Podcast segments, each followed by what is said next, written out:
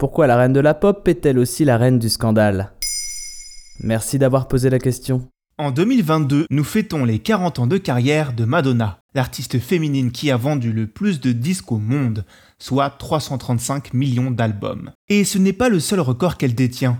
Récemment, elle est devenue la première artiste à se placer pour la cinquantième fois au sommet du classement Dance Club Songs, publié chaque semaine par le magazine américain Billboard. Un exploit qui fait également d'elle la première artiste à afficher 50 titres classés numéro 1, tout classement Billboard confondu. Pour fêter ça, la Madone sort le 24 juin 2022 Finale Enough Love, une compile de 16 remixes de ses plus grands singles avant l'arrivée d'une édition intitulée 50 Number Ones qui regroupera ses fameux 50 numéro 1 des classements dance. Cette version sortira le 19 août. Et ce projet ne fait qu'annoncer la suite, une réédition intégrale de sa discographie studio, soit 17 albums. Et pourquoi Madonna a-t-elle été aussi importante? Hormis l'impact de sa musique, l'histoire de Madonna Louise Ciccione a tout du rêve américain celle d'une jeune femme à l'enfance compliquée, mais qui n'a peur de rien, et qui quitte son Michigan natal avec seulement 35 dollars en poche. Son but Rejoindre New York pour devenir danseuse. Elle deviendra bien plus que ça. Mais avant d'être la reine de la pop, Madonna est serveuse à Manhattan dans un Dunkin' Donuts ou encore au Russian Tea Room.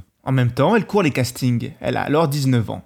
Heureusement, elle est assez déterminée et grande gueule pour se faire remarquer par Patrick Hernandez, oui oui, le chanteur de Born to Be Alive. Assez déterminée pour tenir une carrière qui s'étalera sur 4 décennies, s'adaptant à chaque époque, se réinventant pour chaque album, visuellement et musicalement. Celle qui ne voulait pas chanter à l'origine écrira même ses chansons. Et assez grande gueule pour dire des choses comme Je veux dominer le monde, être plus célèbre que Jésus-Christ. Grâce à ça, elle est aussi réputée comme une star engagée, un modèle d'émancipation féminine, notamment sur les questions de sexualité.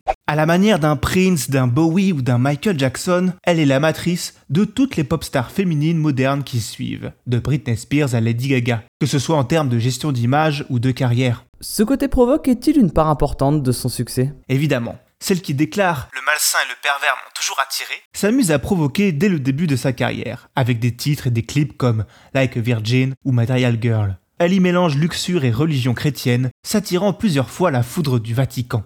On se rappelle aussi de son baiser lesbien avec Britney Spears, savamment orchestré sur la scène des MTV Awards ou de sa fausse crucifixion lors d'un concert. Autant dire que certaines associations américaines ont grincé des dents. Celle qui se surnomme elle-même la mère de Jésus a aussi sorti un livre BDSM en même temps que l'album Erotica. Sexe, qui voit des photos explicites de la star, fera scandale, mais se vendra tellement qu'il éclipsera l'album en question. Ce goût pour la provoque, devenu fond de commerce, lui permet de glisser des messages.